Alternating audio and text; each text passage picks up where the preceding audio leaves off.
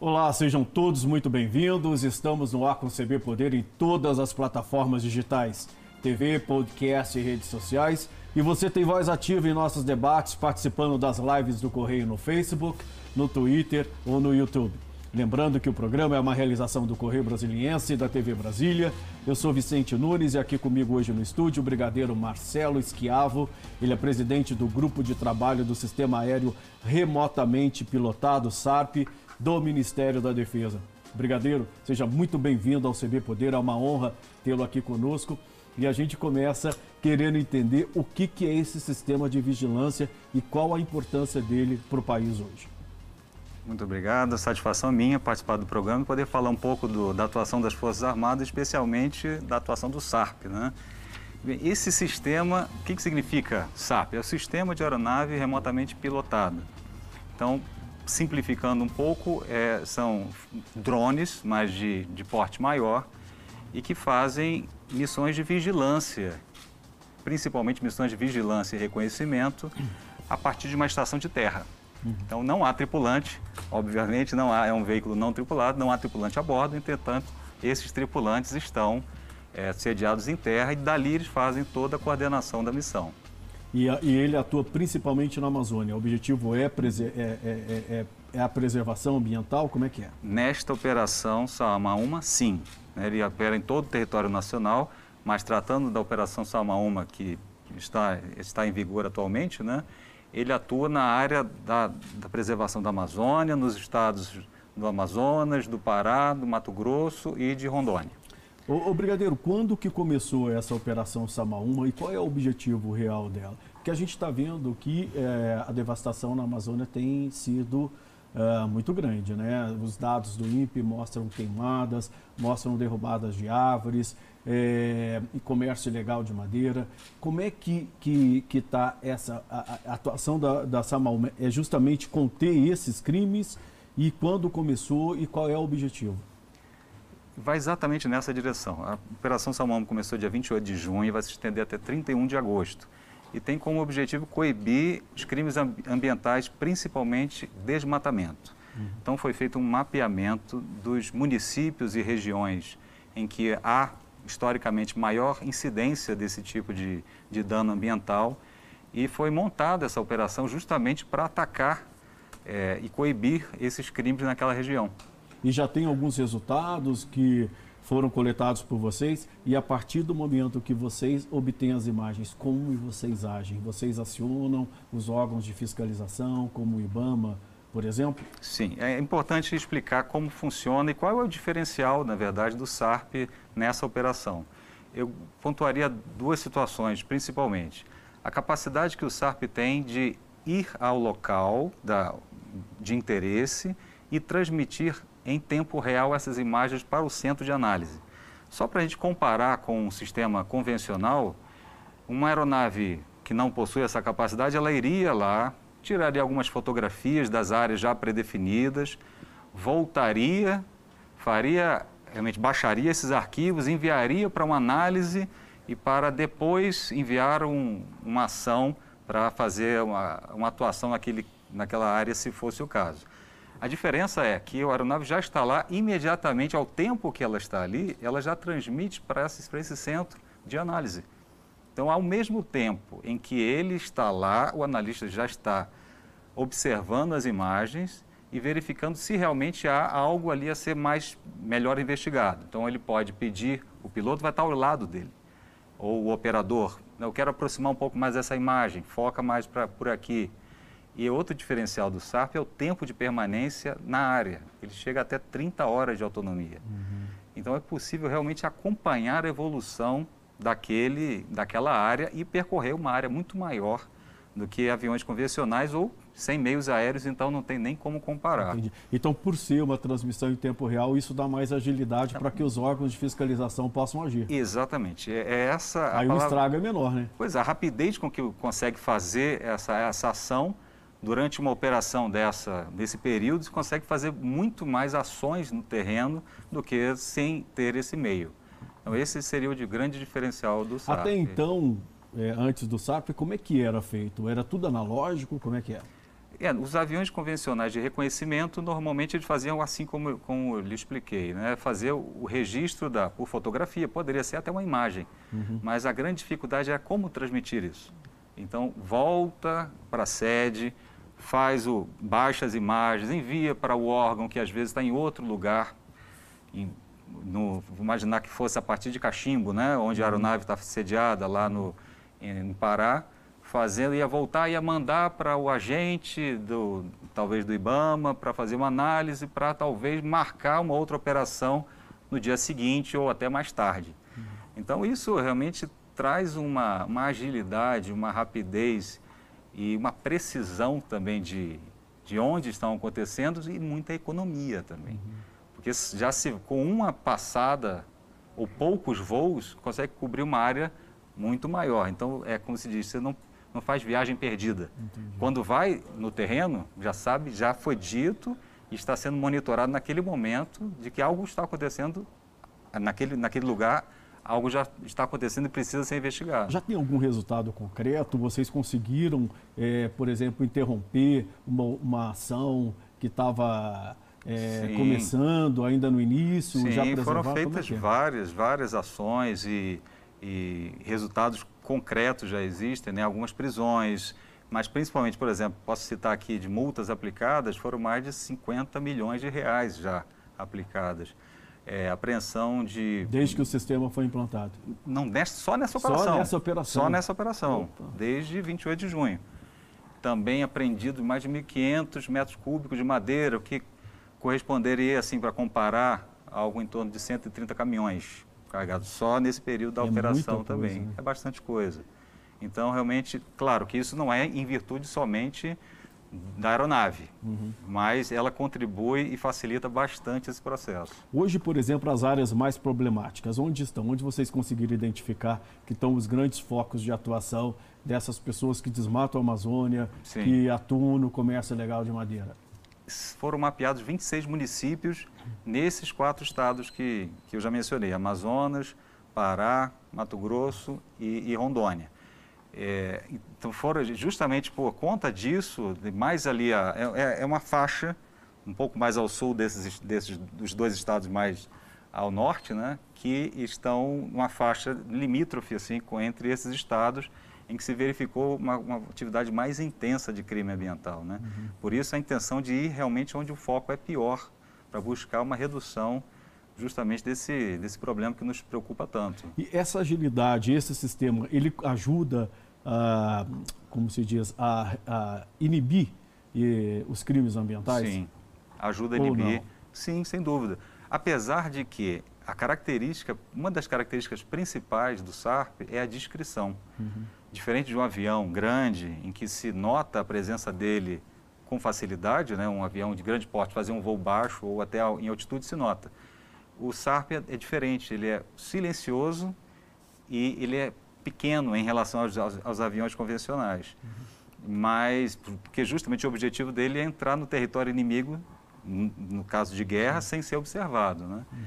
Uhum. Mas por, por conta da, da divulgação que tem sido feita da operação, que o objetivo principal é reduzir o desmatamento. Sim. Mais do que a apreensão ou multas, o que quer que seja nesse sentido, é que o desmatamento seja reduzido. Então é interessante sim que haja a divulgação, e isso tem sido bastante feito. Então, nesse sentido, é, tem um, um ponto de prevenção importante, porque nunca se sabe se o ARP está em cima de você ou não. Exatamente. Se você está sendo observado ou não. É essa dúvida nos beneficia. Que bom. E esse SARP, ele atua por toda a Amazônia? Hoje vocês conseguem cobrir toda a região amazônica? Sim. Esse, esse SARP, ele tem uma autonomia, como já disse, de 30 horas de voo, porém, normalmente nós fazemos algo em torno de entre 16 e 20 horas, num voo típico dele. E trabalhamos com um raio de mil quilômetros, a partir ali da, do aeródromo de Campos de Provas Brigadeiro Veloso, em Cachimbo, mil quilômetros a partir dali, ele cobre praticamente toda a área de operação, a área pretendida nessa operação Samaúma, o avião cobre e permanece, depois de andar, percorrer esses mil quilômetros, ainda pode ficar em torno de 10 horas ali fazendo a, o esclarecimento dele. Né? Então, é, um uma aeronave dessa só, ela já cobre uma área bastante significativa do território nacional. Hoje, na Amazônia, praticamente toda. Hoje, por exemplo, existe investimento adequado nessa questão, porque tecnologia custa caro. Sim. Ela traz muitos resultados, como é que o senhor falou. Em pouco tempo já se aplicou multas de 50 milhões aí, né? É Muitas pessoas presas, já se inibiu bastante aí uh, o desmatamento. É, vocês estão tendo esses recursos necessários e o que, que é preciso fazer para ampliar esse serviço? Nós temos atualmente um esquadrão de, da Força Aérea que opera o, o SARP. Existem também esquadrões, tanto na organizações na Marinha e no Exército, que operam é, modelos um pouco mais compactos, com outra finalidade mais de apoio próximo às tropas. Né?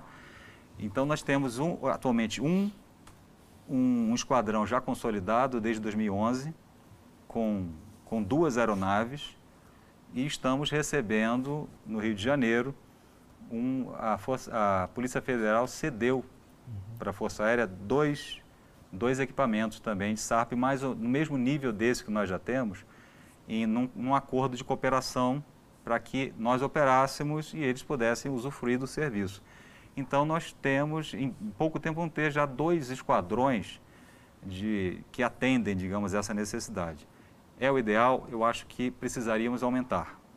Entretanto, nós já temos também, e aí vai dentro da questão da tecnologia, uhum. existe um memorando de entendimento da Força Aérea com a Embraer para o desenvolvimento de um SARP de alto nível, no nível superior a esses até que nós operamos, com tecnologia nacional. Então é algo para os próximos anos a gente estar tá acompanhando. Porque essa tecnologia que a gente usa hoje não é nacional, ela veio de fora. É, esses, essas aeronaves são de fabricante israelense. Uhum. Agora, agora, a gente vê né, as Forças Armadas atuando, a própria Polícia Federal, mas, Brigadeiro, os caras, as, uh, esses grupos organizados, eles não dão trégua, né?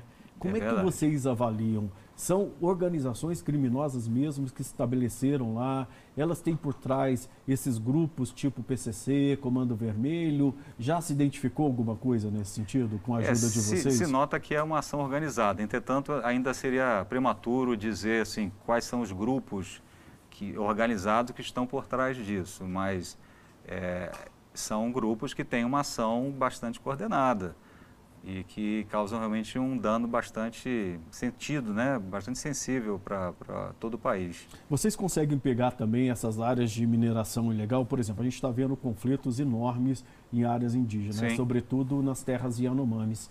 É, de que forma esse sistema, o SAP, ele pode contribuir para também proteger essas áreas indígenas? Já participou, já foram identificados, inclusive, né? Porque essas áreas de mineração elas são todas mapeadas né, pelos órgãos públicos responsáveis. E, e quando o SARP sai para uma missão que talvez já, já com essa indicação, ele verifica se aquela área de mineração que é observada ali, ela está cadastrada ou não. Então, já houve casos em que foi identificado, sim, área de mineração ilegal.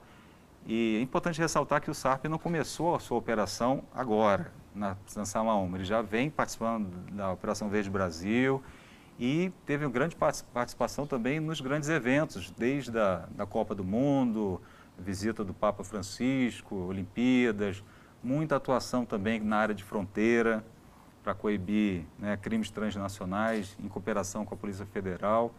Então agora talvez o, o SAP tenha, tenha ganho um pouco de notoriedade Entretanto, ele já vem trabalhando bastante. É porque quando entra tempo. nessa questão de meio ambiente, a gente sabe que os olhos do mundo estão voltados para o Brasil nessa questão ambiental. Né? É verdade. A, a Amazônia é aí um tema de debate, inclusive hoje a gente tem aqui no Brasil o representante do governo Biden é, para a área de segurança nacional e um dos temas tratados foi o meio ambiente. É, então, as Forças Armadas eles têm esse papel importante de ajudar nessa preservação, né? Sem dúvida. E esse é, é um objetivo Esse mesmo, é, né? é, um tema prioritário para o Brasil, sem dúvida. A conservação ambiental é um tema prioritário para o Brasil. E as Forças Armadas somam esforços nessa mesma direção. Nós já sabemos, nós fazemos já uma, temos um programa, digamos assim, uma legislação de, de conservação ambiental bastante avançada. Entretanto, existem essas ações criminosas que, que vão na direção contrária, mas que nós estamos sempre prontos e dispostos a colaborar para coibir esse tipo de crime. Né? Na sua avaliação, o que, que é possível, além desses sistemas de vigilância né, em tempo real, fazer para que a gente consiga é, reduzir ao máximo essa questão de desmatamento? E, e, e realmente pegar esses grupos organizados que estão devastando a Amazônia? Bem, basicamente, dar continuidade, digamos, a um programa que já tem sido feito, né? Uhum. Depois dessa, do término dessa, dessa operação, ah, existe o Plano Amazônia 2021-2022, que é um plano de governo que vai manter os olhos voltados para aquela região e as Forças Armadas vão participar sob demanda com apoio logístico, com apoio de transporte e o que for necessário. Então essa área de é, é, é continuar coibindo e em, toda, em todos os aspectos, né? A educação é sempre a vertente da prevenção. Em, em, todas as áreas da vida que temos problemas, precisamos formar a, o nosso povo, conscientizar mais da, dos danos e dos prejuízos que isso, que isso causa ao país e ao meio ambiente. Né? Hoje, por exemplo, tem quantos militares envolvidos só nessa operação? Essa operação está reunindo 2 mil militares, além de 130 civis dos órgãos de fiscalização. É uma operação que tem um, uma monta bastante expressiva. Né? Brigadeiro, eu vou pedir licença para o senhor um minutinho só. A gente vai fazer um breve intervalo. O CB Poder volta daqui a pouquinho. Hoje a gente recebe aqui o brigadeiro Marcelo Lobão Esquiavo. Não saia daí, a gente volta já já.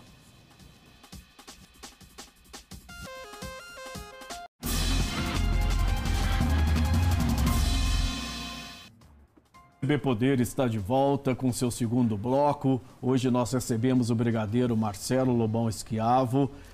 Brigadeiro, a gente vai voltar aqui nesse sistema aéreo remotamente pilotado SARP, né? Uhum. Que hoje tem feito um trabalho super importante aí no combate ao desmatamento da Amazônia. É, eu queria entender do ponto de vista técnico como é que é, é essa, essa aeronave não tripulada estando lá né, na Amazônia uhum. e a, o, o, o, quem está recebendo as imagens está aqui em Brasília, né? Como é que é feito esse trabalho e como é que são acionados os órgãos de fiscalização? Perfeito. Essa, primeiro a aeronave, como você já disse, ela está sediada lá no campo de provas de Brigadeiro Veloso, em Cachimbo. Tem um grupo... A Serra do Cachimbo, desculpe, tipo, ela fica no, no Pará. No Pará, no Pará, sul do né? Pará. Uhum.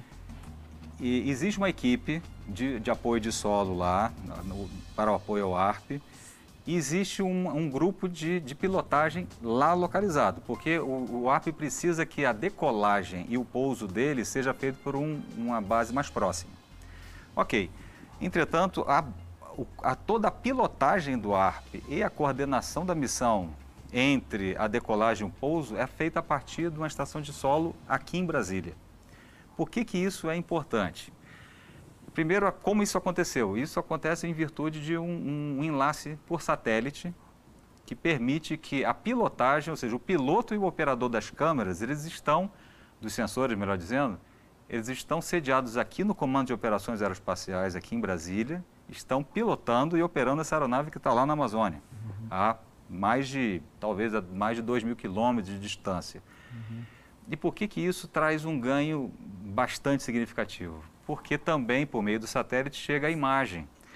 E, e, convenhamos, é muito melhor, é muito mais fácil reunir todos os meios uhum. aqui em Brasília de análise, da participação dos agentes, dos, dos, dos técnicos, dos órgãos de, de controle ambiental, para fazer uma análise aqui em Brasília, do que ter que deslocar toda essa estrutura para o meio da Amazônia. Uhum. E a gente sabe que não é, fácil, não é fácil. Não é fácil. Então, uhum. isso traz realmente um, um, uma agilidade, como nós já, já conversamos, que, é, e um, uma economia bastante significativa também, uhum. para poder fazer essa, essa, essa análise num tempo muito mais, muito mais curto. Ô, Brigadeiro, eu vou te fazer uma pergunta um pouquinho mais política, porque certo. eu queria entender como é que é a relação de vocês com o Ministério do Meio Ambiente. Né? A gente teve eh, ao longo dos últimos dois anos, um ministro que, eh, teoricamente, não era apontado como defensor do meio ambiente, apesar de chefiar a pasta do meio ambiente. Né? Tanto é que a, a devastação na Amazônia, o desmatamento aumentou muito nos últimos anos, como mostram mostram os dados do INPE. Como é que é essa relação com o Ministério do Meio Ambiente? Porque vocês fazem um trabalho super importante, mas a impressão que a gente tem que está do lado de fora é que você não tem o suporte do órgão que deveria uh, também atuar nessa área de prevenção. É, vocês se sentem assim é, satisfeitos com o trabalho que vocês estão fazendo? Mas como é que é você não ter o suporte do órgão que deveria lhes dar? Bem, eu posso falar pelo, pelo... pelo Ministério da Defesa, uhum. que nós fazemos a nossa parte e não há, não há queixas e não com relação ao Ministério do Meio Ambiente. Há uma coordenação muito proveitosa e eu acredito que cada um está buscando fazer o melhor dentro daquele, daquele cenário, dentro das possibilidades que cada um tem. Então, eu acredito que precisamos estar cada vez mais informados e realmente buscar aprimorar, sempre há condições de aprimorar qualquer, qualquer atividade, né? não existe nada perfeito. Mas eu não teria exatamente assim nada a pontuar em relação a alguma falta de apoio. A gente tem tido um excelente relacionamento e tem havido um, bom, um, bons resultados aí na parceria dessa operação de interagência com todos os ministérios de maneira geral. Não há exatamente um, uma questão assim a ser pontuada, não. Sabe? No caso do comando da Amazônia, chefiado pelo vice-presidente Hamilton Mourão, certo. como é que é? Ele também trabalha em conjunto, trabalha. esse comando? Sim, ele, ele faz parte do, do Conselho Nacional da Amazônia Legal. Isso. Ele é o presidente desse, que é um, um conselho interministerial que justamente mostra essa atenção que está sendo dado pelo Estado brasileiro para com o, aquela região tão importante, né? Como você mesmo falou, os olhos do mundo se voltam para a Amazônia e os nossos mais ainda para buscar preservá-la. E então a, esse conselho ele é, na verdade, o órgão que está gerindo um pouco essa operação. Né? Nós estamos a, todo esse mapeamento que foi feito dos, dos piores pontos de digamos de, de incidência de desmatamento foi feito por esse conselho né, com apoio também do, do, do grupo, de, grupo de, de gestão do, de proteção da Amazônia, que é do Sensipan. Então, tem toda uma coordenação, realmente é, é assim, eu, eu tenho, não tenho dúvida que há um esforço integrado no sentido de buscar reduzir esses índices. Uhum. O que ocorre é que é um desafio monumental pelas próprias dimensões do país e da Amazônia. Uhum. Então, não é realmente uma missão fácil. Uhum. Eu acho que os, os, índices que nós já atingimos, eles são bastante positivos e, claro, que nós buscamos muito mais do que isso, mas eu acho que o que foi atingido não é de se desprezar. É bastante o senhor acha que existe, desculpe lhe interromper, mais claro. uma, é, uma má vontade é, em relação a reconhecer esse esforço que vem sendo feito, sobretudo lá fora? Ou, é, não... o Brasil não está mostrando o suficiente o que está vendo? Falta visibilidade, falta comunicação. Eu acho que existem interesses, né? Existem interesses aí conflitantes também, isso faz parte do, da, da relação internacional. Talvez haja interesses que não, que não coincidem com os nossos no nível internacional, isso faz parte do, digamos, entre aspas, do jogo das nações. Uhum. Mas o que a gente pode fazer é fazer a nossa parte, claro, também eu preciso divulgar.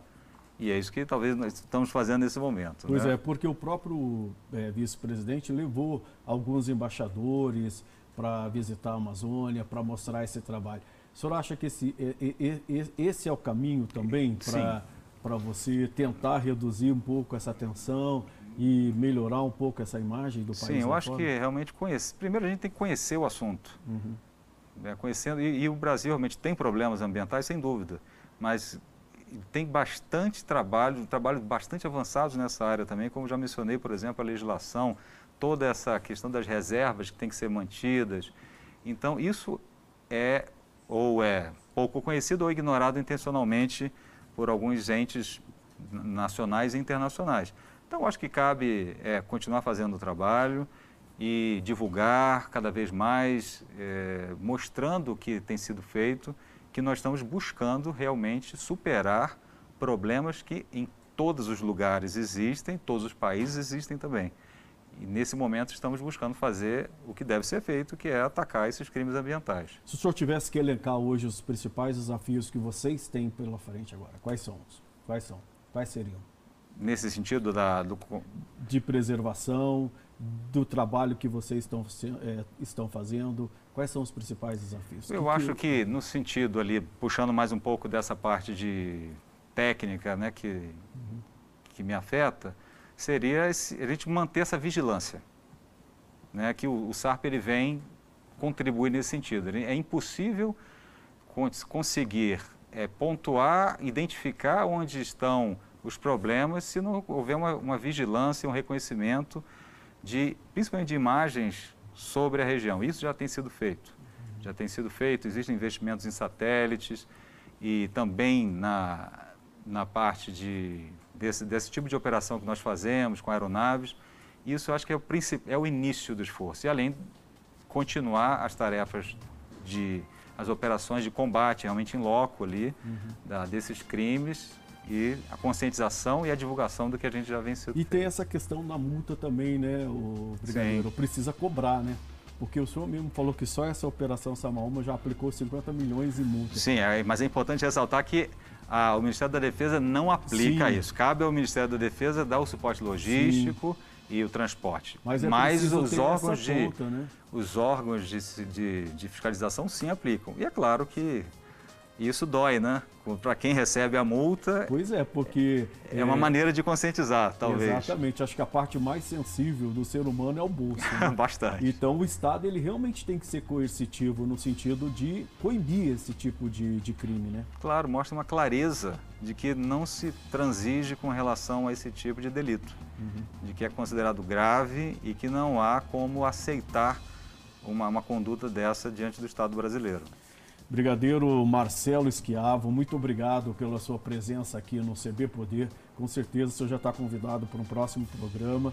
A gente tem um trabalho, quando acabar aí essa operação Samaúma, né? Sim. O senhor veio para apresentar para a gente aqui todos os resultados. Até agora 50 milhões de multas aplicadas, quantas várias pessoas presas, né?